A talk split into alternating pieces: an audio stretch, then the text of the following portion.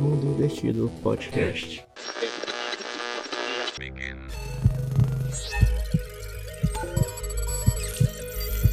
A frequência da dimensão paralela ao alcance de seus ouvidos.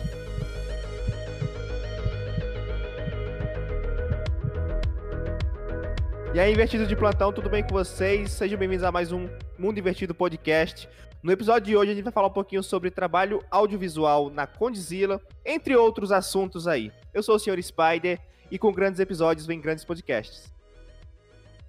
E aí, rapaziada, eu sou o Renan, editor. Salve pessoal, sou o Jeff, tenho 22 anos, sou fotógrafo, mas faço tanta coisa que se eu parar pra falar vai ser um arista. Salve, salve galera, já estão aqui na área e com certeza o sistema de transmissão que a gente tá usando vai cair, porque esse podcast tá com peso do caramba com esses dois convidados. Ô louco. E aí galera, aqui é o Maedros, o Elfo Maneta, e eu sou iniciado no audiovisual, então é, é isso, né?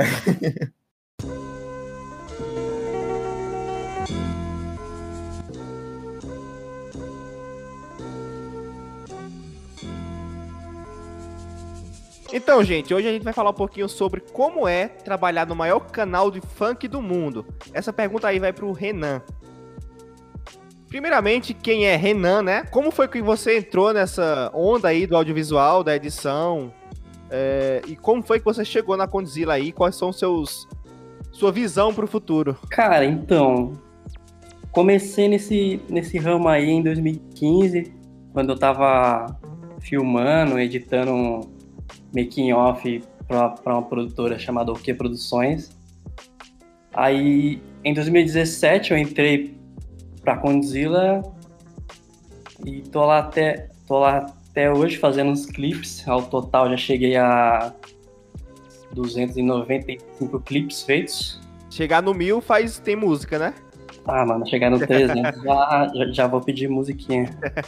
O- Como o que é a, a Condzilla, para quem por curiosidade não conheça é, e esteja ouvindo esse podcast? A Condzilla tem atualmente 60 milhões de inscritos, é a maior produtora do Brasil e o maior canal de música do, do mundo, né? Tem mais de mil clipes, mano. Tem um total de, de 30 bilhões de, de views no total. Pô, e sem, sem falar também na, na criatividade dos, dos clipes, né, velho? Sim, cada clipe é um bagulho diferente. É, Renan, eu acho que pode afirmar que acho que a gente tem o, o cenário do funk nacional, é, a gente pode dividir antes da Condzilla e depois da Condzilla, porque querendo ou não subiu muito o nível do, do, do clipe do funk e também do próprio funk em si, né? Sim, bastante. Tipo, a gente. Tipo, o Conde, no caso, que é o dono da, da parada toda, ele começou desde que ele, que ele pegou o dinheiro da mãe e tal, começou a filmar Guimê no começo, famoso. Como é que é a música famosa dele? Cara, fugiu. A música foi a- o primeiro clipe que ele fez, mano. Que estourou o? Guimê e tal. Boy do Charms, não foi Boy do Charms? O do Charmes também. É. Eu só, eu só não lembro o nome da música agora. O Renan falou da- do Jeff pra gente como o cara que fotografou os 10 anos, as três décadas dos Racionais de perto e tudo mais. Só que tem também um projeto seu, né, Jeff, da, da Nike, que eu, eu vi hoje. Cara, eu achei muito incrível a, a, a questão lá da, da fotografia do, da, da, da mina lá, naqueles confetes, tipo uns confetezinhos. Então, fala aí pra gente como é que você entrou nessa área de fotografia, de, de várias fitas aí. E como foi pra ti é, tira, é, fotografar de perto as três décadas do Racionais MC? Cara, é, eu acho que nem dá pra começar a resumir meu corre tanto por Racionais ou Nike. Já são quatro anos, o ano que vem eu faço cinco anos de audiovisual. E eu conheci o audiovisual através do- de um festival que rolava na USP, né? Que é uma universidade pública aqui de São Paulo. É, e soltaram uma, mão na- é, uma câmera na minha mão lá eu tava cuidando do bar da festa. Até eu não manjava tanto, não manjava muito audiovisual. E aí eu comecei a fotografar, fotografar, essa câmera ficou comigo, eu criei um canal no YouTube. E aí eu ia falando sobre empreendedorismo na periferia e ia fotografando. Aí eu fotografando meu cotidiano, a quebrada, os bailes funks. Aí nisso, em 2017, entrei no curso de jornalismo, fui criando alguns, algumas pautas para alguns portais, por exemplo, Wall, The Guardian, que é o jornal da gringa. Fui criando meu portfólio e fui fotografando, fotografando muita coisa na quebrada, muito baile funk, fui montando meu portfólio. É, e até que entrei, é, comecei a fotografar o lado artístico do rap. Comecei com Tashi Trace, que é duas minas muito fora aqui de São Paulo, do Jardim Peri, que são. Elas também são tantas coisas que você não consegue resumir elas tão rápido. Elas são DJs, elas estão cantando, elas são produtoras culturais, elas movimentam bastante coisa. Comecei fotografando elas, depois fui pro funk, com artistas do funk, e aí fui indo, fui indo. Entrei pra Condzilla em 2018, se pá, entrei em 18, saí em 2019, abril de 2019, saí da Condzilla. E ali eu tava sem nada fixo de trampo, trabalhei no portal Condzilla por mais ou menos um pouco mais de um ano, produzindo matéria, funk, muita coisa. Em 2019 eu saí. É, fiquei meio sem trampo assim, mas foi uma das melhores escolhas que eu já fiz na minha vida por ter essa liberdade de não, não precisar vestir uma camiseta de uma produtora, não precisar me rotular a trabalhos que vêm na minha mão. E nisso comecei a voltar para mais para minha quebrada, por exemplo, Capo Redondo, que é da onde eu vim. Comecei fotografando a Fundão Roupas, que é uma marca super conhecida, até que teve um dia que o Brau foi nessa, nessa loja. E aí eu fiz uma foto dele, aí tem um vídeo meu fotografando. Essa foto até hoje eu não revelei, ela tá bem guardadinha, mas viralizou um vídeo meu fotografando ele. E aí o filho dele viu, me deu a oportunidade de ir num show, assim, bem pós que eu saí uhum. da Condzilla, e aí comecei a acompanhar o, o Brown no show, show solo, né? Depois me joguei pra turnê do Racionais, assim, de, de forma independente, o primeiro show em Floripa, era um pouco mortadela, o dinheiro da ida da volta, assim, tipo, bem hard mesmo. E aí a galera amou as fotos e quando fui ver eu já tava no, no, segundo, no segundo show da, da turnê oficialmente, toda a passagem, é, hotel e tudo mais. Ou seja, resumir todo esse corre assim, bem resumidamente, mas são bastante coisas.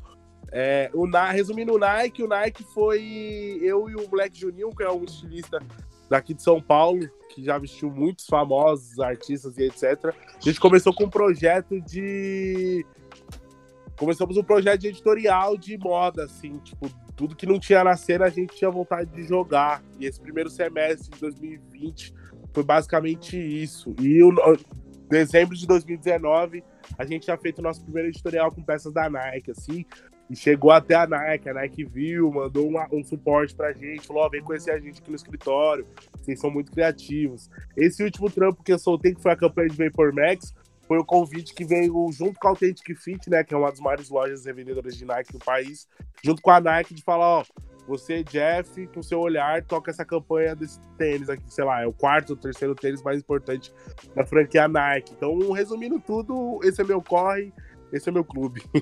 Caralho, mano, que estrada, hein? E isso mostra o poder, né, de um trabalho autoral.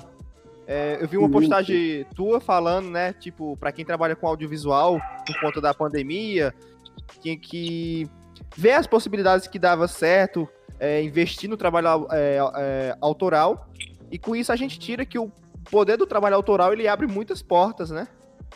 Sim, total. E a rede social, esse, esse, esse gancho, né? Esse, essa conexão, essa ponte, assim, a rede social é, é, hoje, para mim, é muito mais fácil, né? Eu tenho quase 30 mil seguidores, então, tipo, os números são importantes, mas eu lembro quando eu tava com menos de 10k também, a rede social me jogou para vários, vários lugares. Assim, eu não comecei com 30k, né? Eu comecei que, com como todo mundo começa, mil seguidores. E aí você vai trabalhando com alguns artistas, você vai fazendo alguns trabalhos solos, independentes você vai depositando essa, eu chamo até de, de investimento, né? Porque às vezes você não ganha uma grana acompanhando esse artista, mas quando você vai ver, você vai montando seu portfólio. Então a rede social é muito essa ponte. Sim, deixa eu, sim. Deixa eu fazer aqui uma pergunta para os dois, tanto pro, pro Renan como pro Jeff. É, como é trabalhar com audiovisual assim, na questão de processo criativo? E vocês têm alguma dica para quem está começando? Tipo, Pra quem não sabe, agora eu tô, eu tô como editor-chefe agora do, do Mundo Invertido e eu queria saber se tem alguma dica para quem tá começando e como tá sendo esse processo criativo, tipo, antes e pós-pandemia também. Nessa pandemia, eu me reinventei bastante, que eu, eu fiz bastante vídeo por mim mesmo, fiz bastante conteúdo diferente com várias pessoas, com o Jeff principalmente. A gente criou bastante, bastante editoriais, bastante making off, essas coisas. E o conselho que eu te dou, cara, é tipo, confie em você, mano. Faz seus, seus bagulho. Se você quer fazer um bagulho, você faz, corre atrás. É, eu tenho uma, uma, uma visão bem parecida com a do Renan, né? Tô aqui uma parte dessa pandemia foi muito coisas autorais, assim, sem grana, mas a gente conseguiu jogar na rua e quando foi ver, foi vingando tra trabalho com grana, com bela grana e, e, pouca grana, rolou bastante coisa assim. Porque eu, eu parto do princípio que a gente, no Brasa, a gente consome muito de fora e esse consumir, consumir, consumir impacta a gente não criar o nosso com a nossa estética. Tanto que o Vapor Max, ele só tinha uma campanha mundial, né? Que é o global, que eles chamam de global. Vem todas as fotos que não é Brasil, saca? É, uma, é um modelo gringo, é uma coisa que você não se vê. Então, tipo, pô, vamos jogar na mão do moleque BR que cria que é autêntico, que forma um time bem autêntico todo o trampo e vamos, vamos deixar. E aí o resultado foi isso, assim. Então, tipo, eu lembro que eu recebi mensagem da galera da Nike falando, mano, a galera da Nike Japão pegou o vídeo como referência, mano. Pegou o trampo como referência. Ou seja, a gente tem que virar essa chave de a gente começar a consumir e criar os tancos e barrancos mesmo. Porque eu, eu, eu Juninho, é, nesse primeiro semestre, o que a gente investiu de tempo e grana, e, e, quando eu falo grana, é grana sem ter, tá ligado? A gente pegou uma editorial nossa, a gente foi colocar no papel quanto a gente gastou, foi uma editorial que a gente foi pro Rio de Janeiro, mano, a gente gastou R$ 2.500. Pergunta se eu sei lá onde eu tirei esses R$ 2.500, não sei. Ou seja, resumindo, resumindo tudo, não precisa, é, é, é dolorido ser BR, é dolorido ser pobre, ser preto no Brasil, várias paradas, sabe? Essa, essa pirâmide que, que oprime a gente.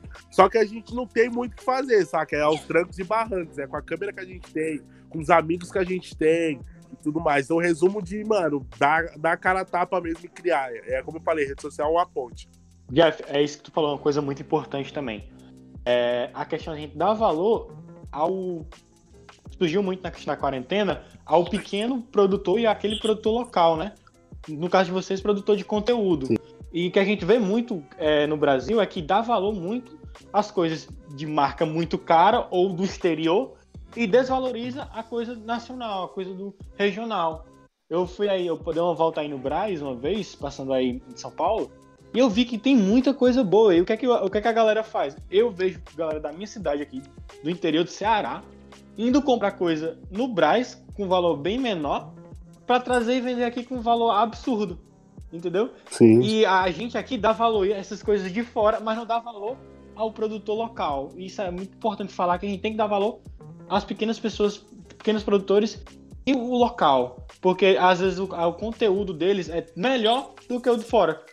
Sim, sem dúvida. Não só conteúdo, como, como também cultura local, né, velho? Sim, sim. Renan, é, tu poderia falar um pouquinho como foi que tu trabalha, como é o teu processo de trabalho na Conde, o teu processo de trabalho? Tu recebe o vídeo como? Tu faz o quê? Mais ou menos assim, o, o, o, per, o percurso que ele faz até chegar em, em tua mão. Até chegar no YouTube. Poderia, até chegar no YouTube. Poder, poder, poderia ser assim. Caraca, até chegar no YouTube? Então, o processo é o seguinte, tipo, os caras, os clientes entram em contato com com o pessoal lá e, tipo, vão gravar e chega para nós, chega para nós pelo servidor, tudo bonitinho. A gente, a gente tem que editar o material em dois dias, criar toda uma, uma linguagem, criar alguns efeitos diferentes, que a galera adora um efeito, adora um, umas gracinhas no clipe. Show off, show off. É, o cara gosta. Funkeiro é assim. Aí, aí tem todo o processo de aprovação também, tipo, o, tem o diretor que fala como ele quer clipe, se tem roteiro, como é a historinha, como a gente vai montar em cima da música. Qual a cena, né? É, qual o ritmo que vai ter esse clipe aqui. Se é um clipe rápido, se é um clipe de 150 BPM, se é um clipe que é aceleradão, aquele funk rápido. Aí, com isso, a gente tem que montar em cima da, da música do artista, tentar se adaptar com, com, a, com a música, com a batida e tudo. E o final é aprovar com o cliente, que o cliente às vezes pede para trocar de música, quer, quer mudar a cor. Uh, Renan, rapidão, é, só te interrompendo aqui, porque você falou em questão de, de quadros, de, da música e tal, antes que o assunto fuja. Uh, tu quer dizer que o, o, os quadros do vídeo é, influenciam, tipo, na verdade, a, a, música do vídeo vai influenciar na velocidade do vídeo também, é isso? Tipo, no, no isso. quadros que a imagem tem que ter? Sim, sim. Porque, tipo, se é uma música de violãozinho, violão, é, ela é bem calma, você não pode montar um clipe rápido em cima dela, você tem que montar algo em uma vibe que case com a música. Mas se for um clipe tipo funk do. Um exemplo, o clipe do, do MC Lip, que eu tive que montar ele em três dias, que era um clipe de moto. Tive que colocar efeito de moto, tipo, eu tive que ter todo o processo criativo de, de buscar um som de moto, colocar ali para casar com a música, com a cena e tudo. É, eu tenho uma dúvida também.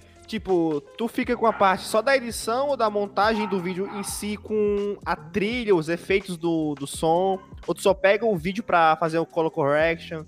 Ou fade out, por exemplo, alguma coisa do tipo? Não, a gente fica com todo o processo criativo do, do clipe, que, que vai desde a música à cor, tem todo esse processo. Ah, então tu já, tu já mexe também junto com a parte do vídeo, já vai misturando a música. Isso. Aí, Caraca, velho. Aí depois disso a gente joga no YouTube e espera ver os milhões. que é a melhor parte, né? Que é a melhor parte. Pô, cara, como foi tu, é, a tua. A primeira sensação tua quando viu um vídeo da Conde que tu editou ter o primeiro milhão, o primeiro bilhão? Cara, bilhão ainda não tenho. Eu tô correndo atrás do meu primeiro bilhão ainda.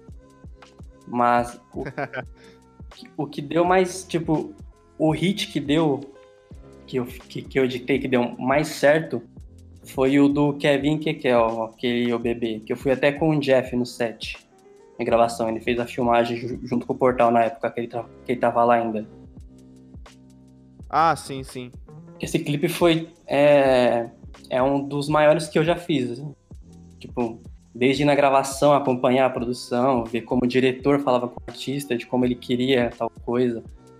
Esse clipe foi do processo zero, do, desde o roteiro até a parte final de ir pro YouTube. Mas enfim, é... vocês dois, algum de vocês participou daquela da produção do, da série Sintonia? Eu não, e creio que o Renan também não, porque foi uma foi, não foi a mesma direção do mesmo, do mesmo funcionários, assim, né? Foi Netflix. Foi outra equipe e tudo mais, assim. Ah, mas sim, teve alguma sim. coisa que você participou de ação? Ah, eu participei de uma ação que teve com o Netflix, mas foi foi com o Perifacom, que é um projeto aqui de cultura geek em São Paulo, né, nas periferias. E aí teve uma ação no final do ano em levar a galera de quebrada pra CCXP, e aí teve os atores de sintonia, mas foi, foi uma coisa totalmente fora da conta, inclusive eu já nem tava mais lá. Ah, sim. Ah, falando nisso, a gente quer convidar o Perifacom pra, pra um episódio. Boa, vamos fazer esse network, é minha irmã. Ah, massa, cara, massa. pois, pois vamos, vamos marcar, que é bem interessante. Jeff, eu, fiquei, eu fui dar uma estudadazinha, fui abrir teu Instagram e tal, pra ver algumas coisas que tu fazia e tal. Eu fiquei muito curioso. Como foi cobrir o, o MC? Ah, cara, foi tudo na loucura. Eu tinha acabado de sair da turnê Racionais, tinha acabado, assim, acabou o Racionais de 13 shows Racionais pelo Brasil, acabou em outubro. MC foi 21 de novembro, se eu não me engano. E aí uhum. eu já uhum. tava elétrico de, tipo, meu Deus, acompanhei Racionais inteiro, tenho todo o material, tá rolando tudo. Aí veio, tipo, o convite da Lab e eu já sabia um mês antes que eu ia fotografar o lançamento no teatro, né? Então, tipo, era só manter o ritual de não explanar trampo, que é uma coisa bem fácil que eu faço, de não divulgar antes, porque aí a, a galera que fica chocada, eu só mantenho o pé no chão de tipo, vamos concentrar, estudar referência e tudo mais. E eu já tava fotografando a audição que rolou no Red Bull Stadium, aqui em São Paulo, que era uma audição mais pessoas próximas, convidados e mídia, e também um jantar que rolou no, no no Mocotó, que é um restaurante famoso, é, a convite da Deezer, que ele o amarelo ele apareceu no, no Jornal Nacional, no intervalo do Jornal Nacional, que é o intervalo mais caro e mais que tem maior audiência na TV brasileira, né? Então, tipo, fizeram um jantar pra isso acontecer. E eu já tava clicando nesses momentos históricos. Eu acho que o Teatro Municipal foi bom porque foi o primeiro o primeiro show que eu tive em camarim, só pra mim, foi tipo Teatro Municipal, sabe? Tipo, Pablo Vittar, Majur, todo mundo, assim, que era um sonho conhecer. O MC da já tava, já tava próximo de uns dias, se eu não me engano. Então rolou tudo da melhor forma, assim. Eu, tanto que eu fui cair, eu fui cair na mente, assim, depois de outros trampos que eu tava fazendo também. E eu, meu Deus, foi histórico, assim, sabe? Então foi mais. Foi uma loucura e também foi um, coisas novas, por exemplo, eu tive que editar foto muito rápido para mandar pra Folha de São Paulo. E aí era assessora, Jeff, cadê as fotos? Sei lá, tipo, cinco minutos depois do show, sabe? E aí foi tudo um processo. Tirando do cartão, botando no notebook, editando e enviando, né? Ah, foi pro, foi pro mobile. Caraca! Ixi, meu amigo. Foi, aí foi. Pois tem que, ela, tipo, tem que respeitar, porque a qualidade da pedido... foto, o clique tá incrível, viu? Eu, eu vi todas. Não, total. Ela, ela pediu seis fotos, eu mandei 23, assim. Tanto eu, eu, tenho, eu acho que eu tenho até o eu gravei na hora quando eu bati, é porque era cada um do seu camarim, tinha rádio, né? Uhum. E aí eu falei, Raíza, as fotos, os link, o link das fotos do Drive estão no, no seu WhatsApp. A equipe inteira comemorou assim. Nossa, foi, foi muito foda. Por falar em, em, em, qualidade de foto e tal, a gente tem percebendo que tanto em filme como em, em clipe a galera tem, tem passado a perceber mais, a olhar mais e ser bem exigente em questão da fotografia da, das paradas, velho. Seja em audiovisual, em, só em foto mesmo, tá ligado? Uhum. E tipo, como, como é que você tem essa manha? Tipo, é só você apontar e dar o clique? Como, como é que é? Eu não eu sou muito leigo em questão de, de, de fotógrafo mesmo, saca?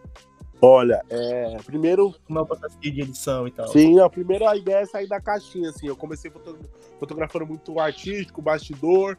E aí hoje, tipo, eu tenho um portfólio de, que vai de comida, produto estilo de tênis, a qualquer outra parada, sabe? Então, tipo, é muito sair da caixa e estudar umas referências, ver o que tá acontecendo e tudo mais. Na, no quesito clipe, por exemplo, quando eu dirijo conteúdo em vídeo, eu busco sempre não fazer o que a galera já está fazendo, assim, tanto que o meu meu. Eu não vou nem chamar de ranço, mas tipo, eu fico batendo cabeça com a galera, é tipo, é sempre paredão, as minas dançando e bebida, saca? Ah, sim. Então, é. tipo, eu, eu, quero sempre sair dessa bolha. A singularidade, né? Do, do, do, do produto.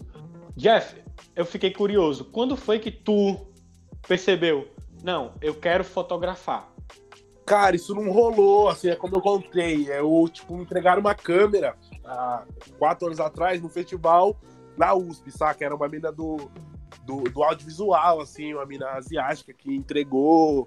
E aí, quando eu fui ver a câmera, valia 10 mil reais, era de um cara de Campinas, assim, que acabou me ensinando a fotografar, gravar e editar vídeo. Eu entrava, tipo, no.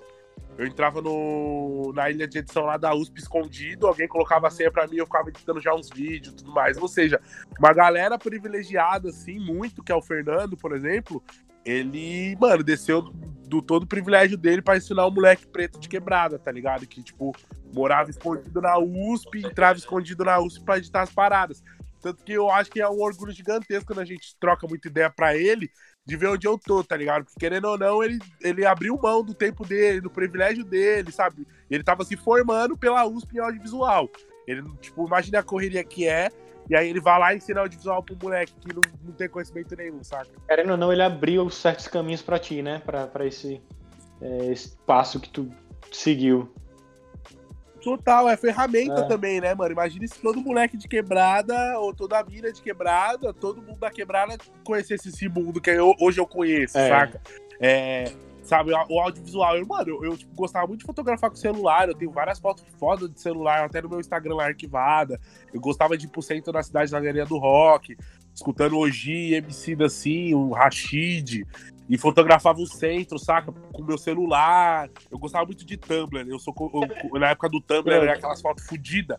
E eu tinha o Tumblr de rap. Então, tipo, hoje tudo que eu faço, eu consigo enxergar quando eu nem imaginava que eu ia virar fotógrafo, tá sim, tá ligado? Sim. Só que, mano, imagine se lá atrás eu já soubesse, porque aí eu teria estudado, porque eu sou autodidata. Uhum. Tudo que eu aprendi, eu, eu vou estudando por si só, não fiz nenhum curso, uhum. tá ligado? Tirando o jornalismo que não me ensinou a fotografar. O jornalismo me ensinou a ter um filho de pauta, a escrever, e etc. Tomou a profissão. E né? aí, imagine se lá atrás, quando eu era molequinho, eu já tivesse acesso a todas essas paradas, É. tá ligado? Hoje eu seria a tarefa muito maior.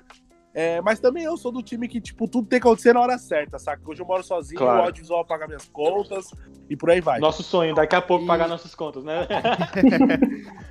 É, não, você, você tá muito acanhado aí, ah, tô mano. só ouvindo o Jeff falando aí várias histórias. Como foi que tu se, é, entrou no mundo do audiovisual? Tipo, ah, eu quero agora ser editor de vídeo, vou aqui, vou estudar isso, isso, isso. Como foi que tu entrou nesse, nesse mundo, mano? Mano, acho que foi meio que por acaso, velho. Porque eu filmava antes, eu não. Eu não editava. Aí o cara só quis deixar na minha mão pra, pra editar um vídeo, eu fiz o bagulho tipo, e ficou muito bom. Aí eu pensei, bom. Ou eu sou. Ou eu sou muito bom, ou os caras tá muito generoso comigo. É, eu tô passando por isso, mas eu acho que estão só sendo generosos comigo. Porra, Não, cara, tá ficando bom tuas edições. Né? Não fala assim, mano. Eu não Fala vou, assim. eu não vou É deixar de bom. ser programador. Não, eu só ia falar que, que eu quis levar isso como trampo depois disso, porque eu me divertia fazendo o bagulho, sabe? Tipo, tá, tá na minha mão isso aqui, eu posso fazer o que eu quiser. Mas aí, isso me, me levou a outro patamar agora. Nada melhor do que se trabalhar com o que você gosta, né, velho? É, então. A gente ama esse trampo, mano. Eu fiquei curioso pra saber, pra saber como é que tu e o Jeff se conheceram. Como foi esse encontro de vocês? E essas parcerias que eu já vi aqui, tava dando uma estudada e vi que vocês têm que vocês têm umas parcerias, inclusive já quando falarem aí, fala um pouquinho sobre a Copa das, das Favelas. Eu acho que a, a gente se conheceu pela Conde, né, Renan? Foi, mano. Quando Foi, a gente né? foi gravar o Kevin Kekel. Ah, é verdade. Eu tava, tipo, acho que eu tinha umas duas. Eu tinha um mês de portal Condzilla. E aí já tava começando a rolar uns. uns umas caixas de vídeo, pílulas pro, pra, pra quando fosse lançar o canal do portal Condzilla, né? Que era sair de, de texto e virar conteúdo. Então, tipo, eu fui como jornalista ali, o Renan foi pra ter a noção do set, pra, porque ia ser um dos maiores projetos da Conde na época, né? Que era Kekel e Kevin, um dos maiores feats que rolou. E os números provam isso. Então, tipo, foi o meu primeiro grande set, né? Foi da- das três da tarde às três da manhã. E essa foi a primeira vez que nós teve contato de ficar no set junto, mesmo carro, e etc, etc. Depois aí almoçar junto no Vilage. É Vilage? No Vilage? Como não? Nossa, Village é osso. Nossa, era, era um restaurante, aí, tipo, almoçar todo dia junto, ah, vamos trocar ideia. E aí eu saí da Conde, fui tocando alguns projetos é, pessoais meus e tudo mais. O Renan entrou pro, pro time do Favela Business, que é o cara ficou no toque de- da edição de alguns vídeos. O canal hoje tá em pausa, mas aí o Renan ainda ficou na minha, no meu leque de, de grandes editores, assim, sabe? Tipo, trabalhar com o Renan é muito bom. Porque é um dos maiores do país. E, tipo, às vezes a gente não tem grana, sabe? Vê umas coisas independentes e o Renan, ele topa essas loucuras assim, porque ele entende também que vai ser portfólio dele. Então, E dá muito É. certo. exato, dá e outra, porque querendo ou não, tá numa produtora só, ele até concorda, ele concorda com o filme, concorda é isso. Na Conde ele só vai pegar clipe. Então, tipo, esse ano que a gente produziu já foi o quê? Uns mais de 12 vídeos, Renan?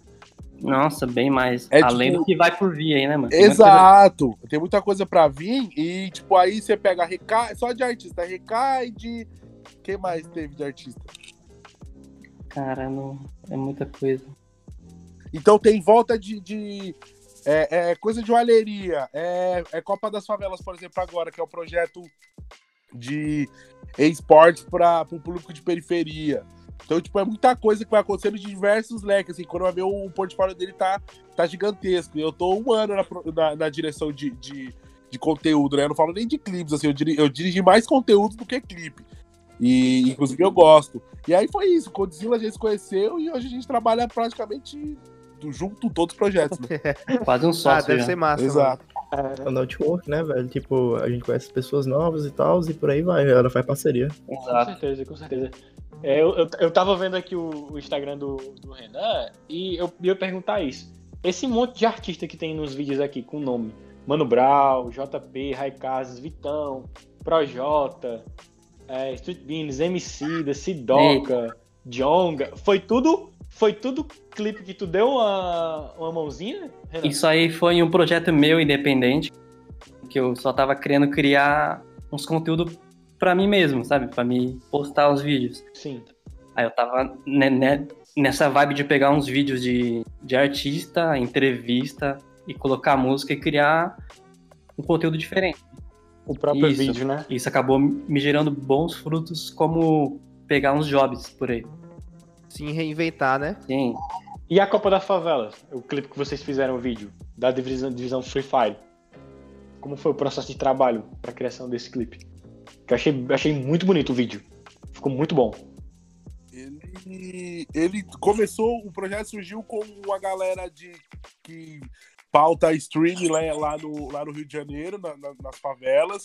E aí chamou minha irmã, e não o Perifacom, porque tem essa parada também da, da Andresa, e o Perifacom. E aí chamou ela, porque ela também tem uns projetos pessoais de games e tudo mais. É, é, e aí ela aí falou: ah, a gente precisa de uma produtora audiovisual. E eu tô com a Black Rocket, né? Que é, que é a minha produtora audiovisual, o humildezinha ali, pequena, começando e afins. E aí falou: ah, vamos, a gente precisa de um comercial. E aí a gente fez algumas reuniões e vamos vender o projeto, tá sem grana, mas vamos captar, vamos tirar do papel. E aí, depois de reuniões, reuniões, bate roteiro, faz storyboard. Aí meu irmão desenhou o roteiro. E aí, tipo, a gente só pegou os personagens na quebrada mesmo, bagulho bem orgânico. É, alugamos equipamento e demos rec, assim, tava com o roteiro, a gente já tinha na cabeça tudo que a gente queria fazer. E aí bati na porta do Renan, como sempre, Renan, meu filho. Mas, Vamos, pô, a galera tá conseguindo captar. vamos produzir, né? e, tipo, bota fé nesse. Exato, nossa, Renan, às vezes eu fico, meu Deus, eu não quero ser esse cara que, que sempre fala que não tem grana, mas a maioria das coisas não tem grana, mas ele sabe também que eu não tenho, eu não, não nego e tento tudo que eu tento captar, a gente faz acontecer também, do job mais alto ao job menor. E aí, Nem sempre tudo precisa ter grana pra, pra, pra trampar. É mais por amor Exato. também pelo bagulho. E Sim, sim, cara. Também tudo é válido, né? Tudo que é feito vai ter um retorno, mesmo que não financeiro, mas conhecimento, trabalho, lapidar, a própria habilidade para fazer é, outros clipes, no caso de vocês, fotografias futuramente. Né? Principalmente também conteúdo assim que vai agregar valor e vai, tipo, mostrar a realidade. E outra, mano, mas, mas, mas também é, é, é dito isso, tipo, até, até do, no, do One Piece, o Luffy tem um sonho impossível, que é ser rei dos piratas, mas tipo, ele fala, ah, é impossível, mas eu faço porque eu gosto, tá ligado? Não, é, tipo, é, mais, é mais por fazer por gostar mesmo, tá ligado? Tipo, se você sabe que isso ali vai dar rendimento, dando ou não dando, eu tô fazendo porque eu quero, tá ligado? Tipo, eu, eu, acho, eu acho que, tipo, nada, nada paga mais do que, tipo, o teu, o teu próprio prazer, teu próprio, tipo, alegria de estar fazendo uma coisa que gosta, velho. Sim, concordo total. Exato. E aí, então, tipo, é- é- esse é mais um projeto também.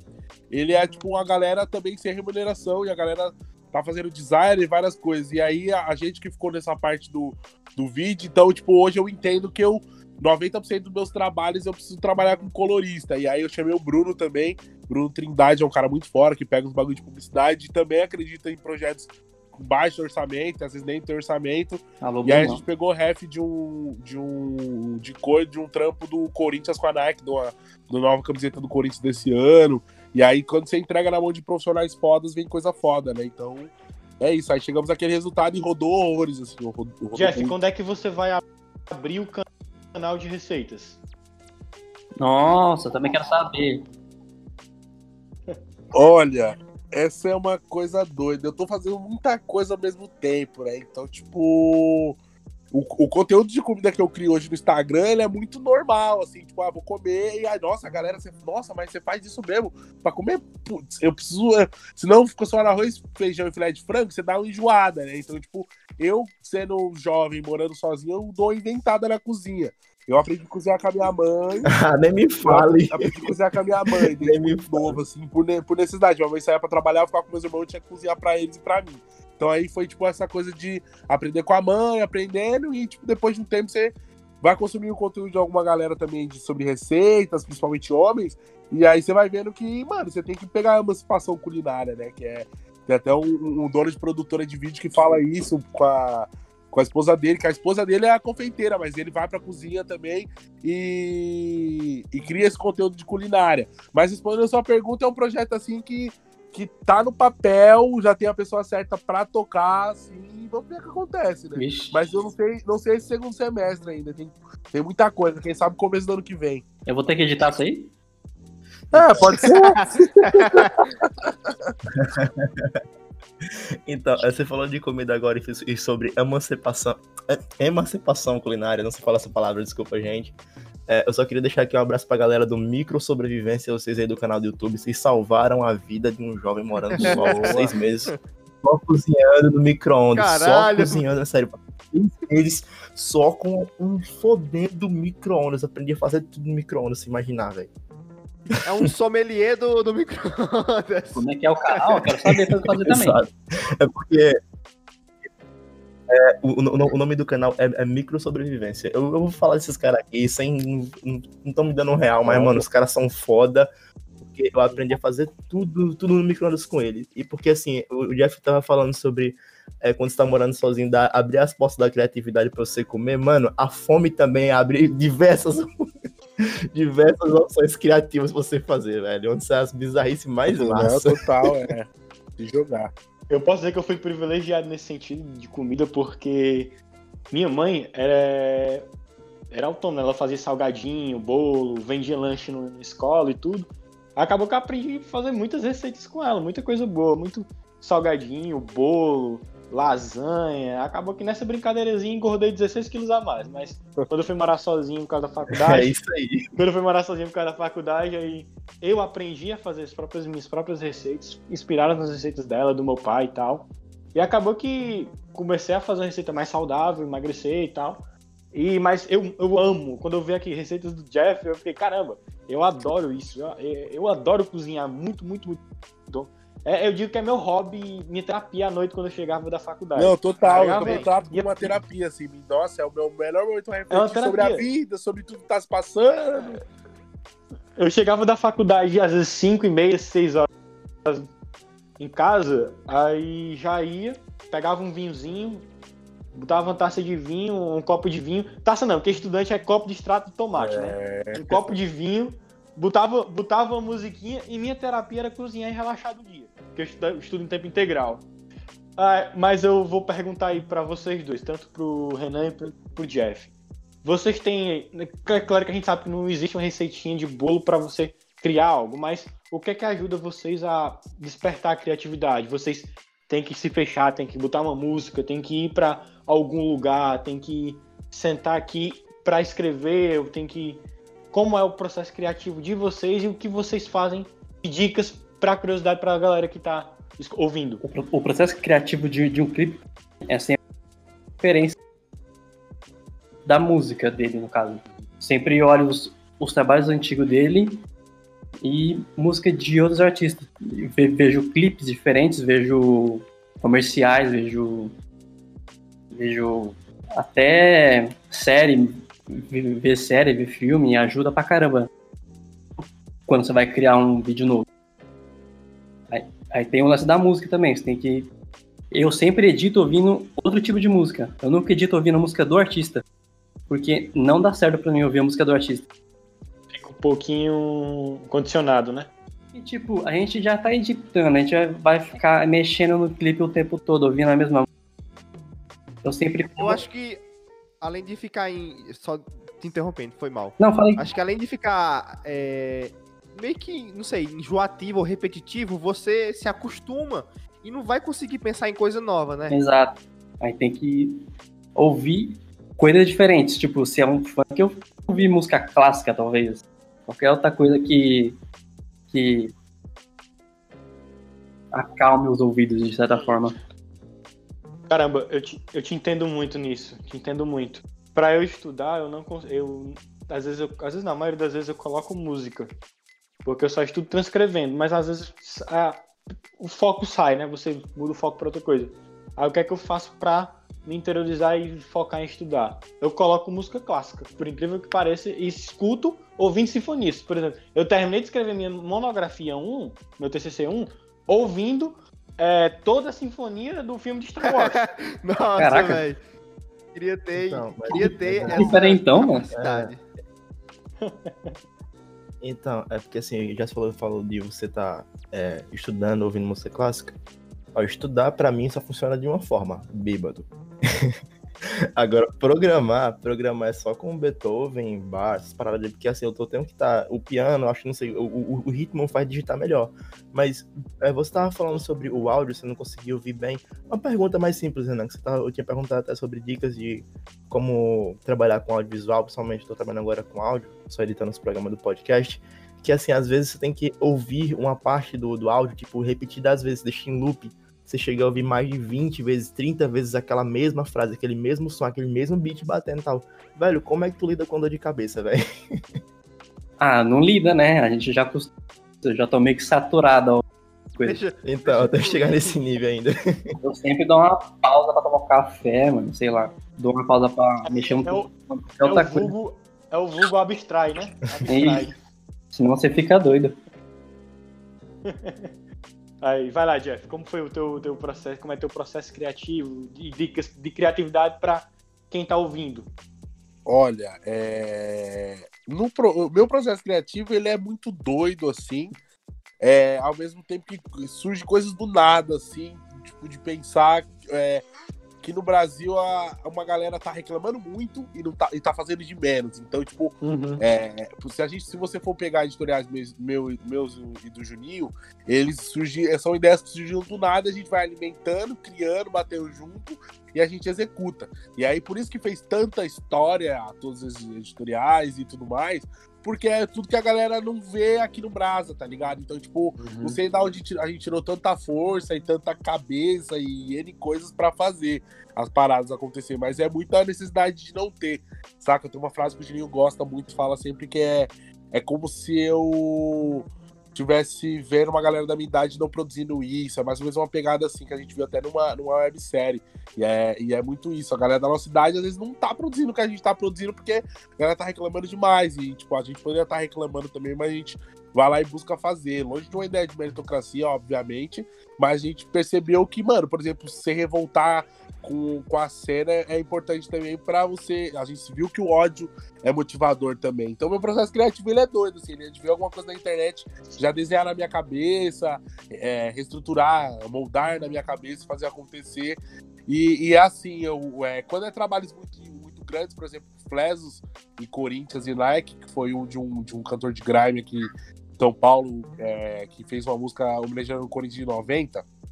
Uhum. É, foi um trabalho assim que eu cheguei, dei uma editada assim por cima e fui dormir. Trabalhos muito importantes eu não edito logo de cara. Eu chego a perto do que eu quero chegar de edição, de pós-produção, e depois no dia seguinte eu acordo mais descansado, olho e hum, tá perto. Aí quando eu vou ver eu dou mais um tapinha e chega ao que eu quero fazer.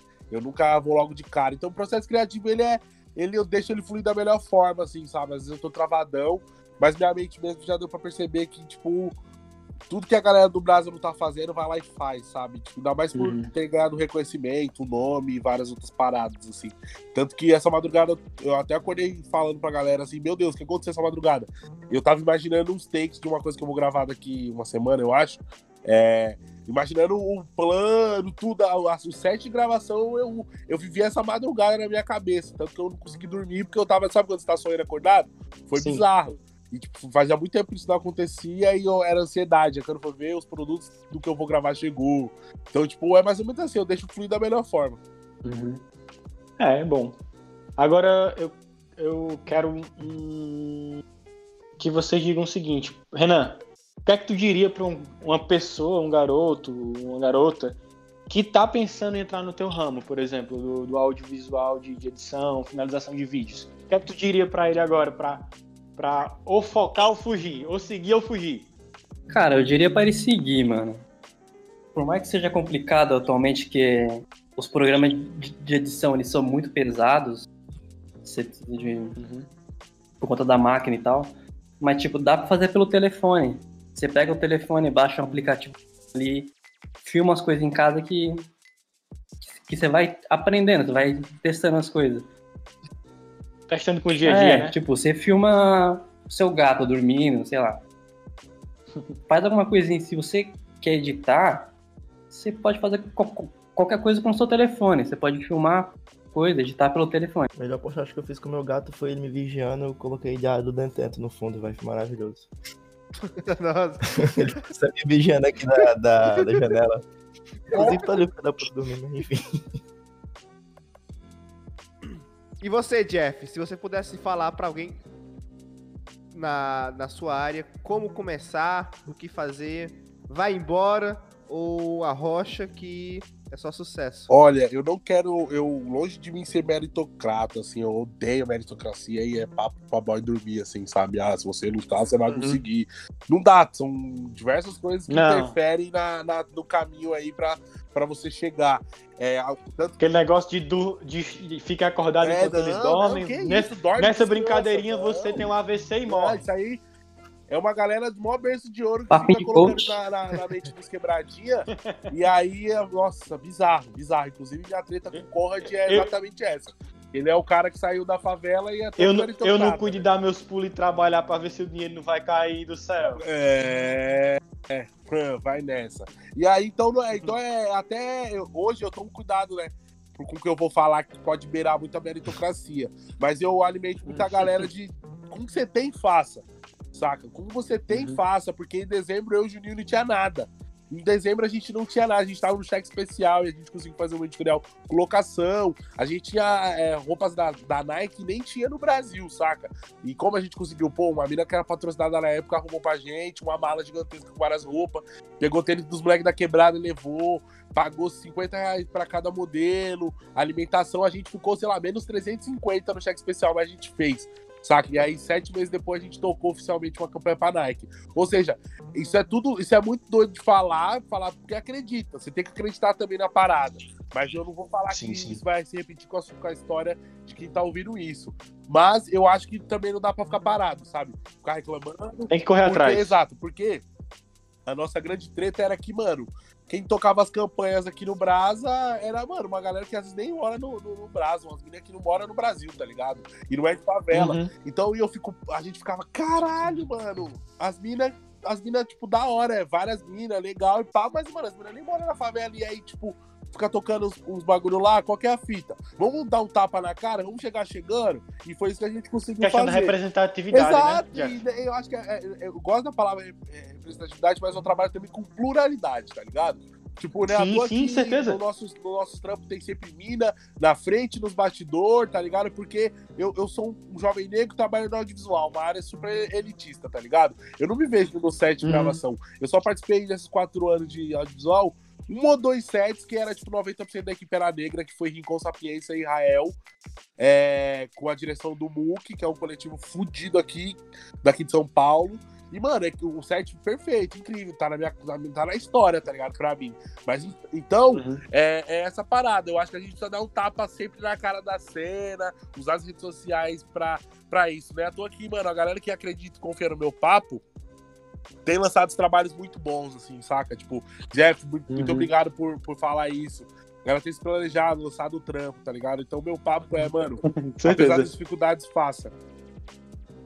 Com certeza. Não, eu, eu só sei que eu já vou combinar aqui com os meninos, acho que eles vão concordar com a gente. Quando a gente for dar um rolê aí de São Paulo, a gente vai fazer um momento, Não, é- um momento nosso. Bora. isso. Pra cima. Você vai, Marcos. Ó, ó, É, Jeff, sobre Jeff Renan, isso, Jeff Renan. sou- Mael Já faz um ensaio já. Ele tem Que medo de São Paulo. isso? Eu tenho, eu, tenho, eu tenho medo, eu tenho muito medo do de São Paulo. aquela. Qual é, poluição.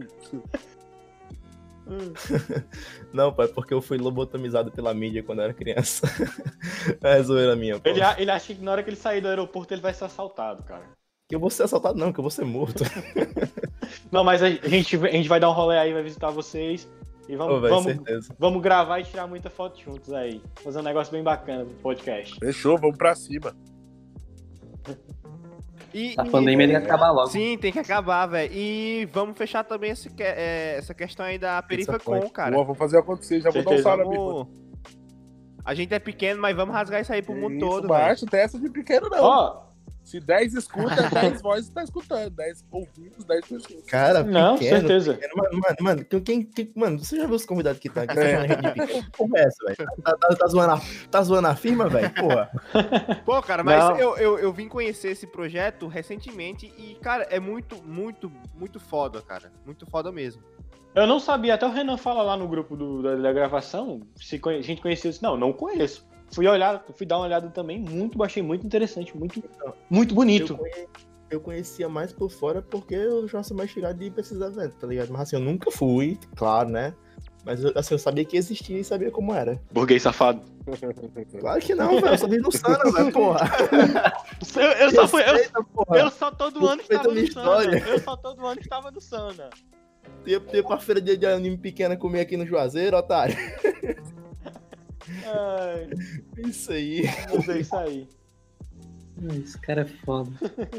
Jeff, eu vi aqui que tu colocou São Paulo e Rio de Janeiro, né? No teu perfil do Instagram. Como é essa, essa ponte aérea? Olha, o que, que faz? acontece? Ano passado, principalmente pós-Racionais ali, eu no meio da turnê Racionais eu tava muito no Rio, eu tava fazendo muitos trabalhos, muito.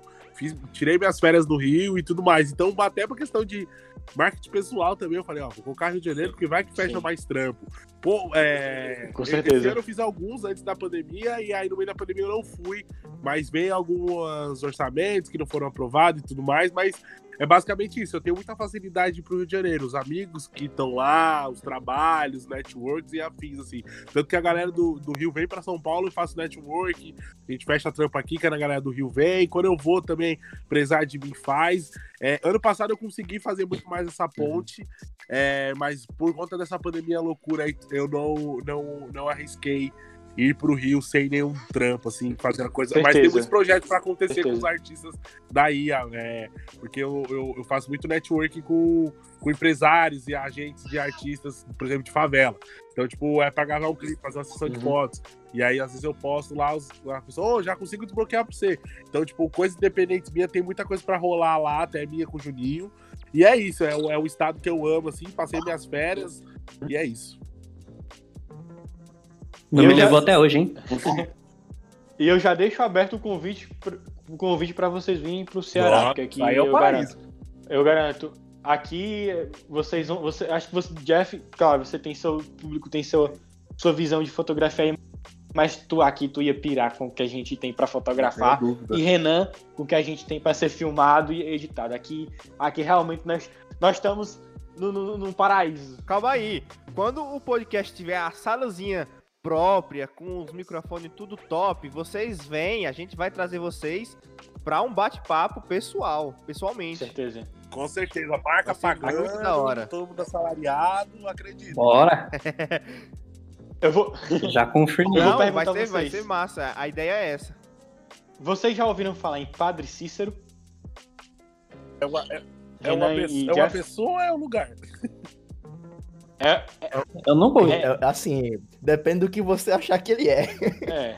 Ele é santo, ele é- foi uma pessoa, na O verdade ele foi uma pessoa mesmo. Vou, vou contar aqui a história rapidinho pra vocês terem também é ideia. um lugar.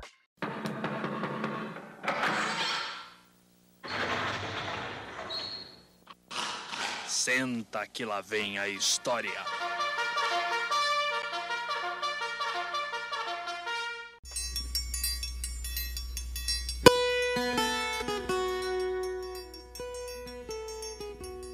O Padre Cícero ele foi um padre aqui no- no- na região do Cariri, que ele cresceu, na, ele nasceu na cidade do Crato, que é onde eu moro, onde Zé mora também, o Juazeiro, e acabou que ah, o que é que acontece? Esse cara, pra ter ideia, ele era padre e ele foi prefeito, ele entrou na carreira política e ele foi virou prefeito da cidade e foi o que fez a cidade crescer. Aí aconteceu alguns milagres pela mão dele, digamos assim, e ele acabou que faleceu e virou um, um santo popular da região. É tanto que muita gente aqui no, no Ceará, no, no, no Nordeste, tem ele como um santo. Não, ele não, é- não foi, não, ele nem entrou em processo de canonização pela Igreja Católica, por exemplo. É um santo popular. E a partir disso, é, a, a cidade em que ele foi prefeito cresceu muito na questão de, é, da religiosidade. Tem um turismo religioso muito grande, para ter ideia.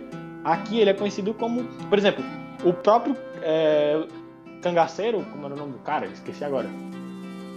Você, Lampião. Lampião. Lampião, ele tinha respeito e medo de Padre Cícero, para vocês terem ideia.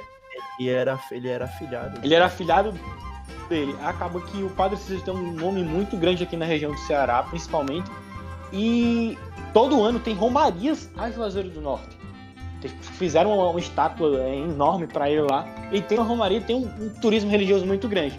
É que É riquíssimo para fazer documentário.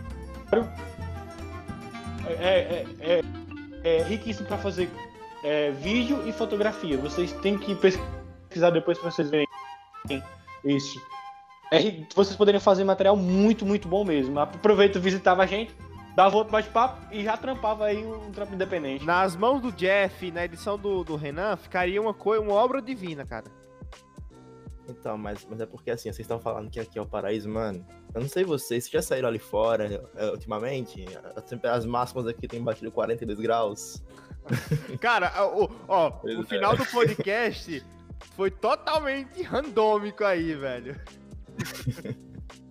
pois é. Ei, gente, mas assim, é, agradecer de antemão aqui logo vocês, a participação de, de vocês dois, velho. Foi muito bom.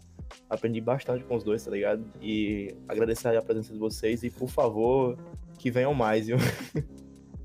Vamos nessa. Obrigado, uma honra trocar esse papo com vocês. Vamos pra cima. Então, obrigado, gente, por mais um podcast aí. Até a próxima e com grandes episódios em grandes podcasts. Valeu, vou cozinhar. valeu, valeu, valeu, valeu, gente. Valeu, né?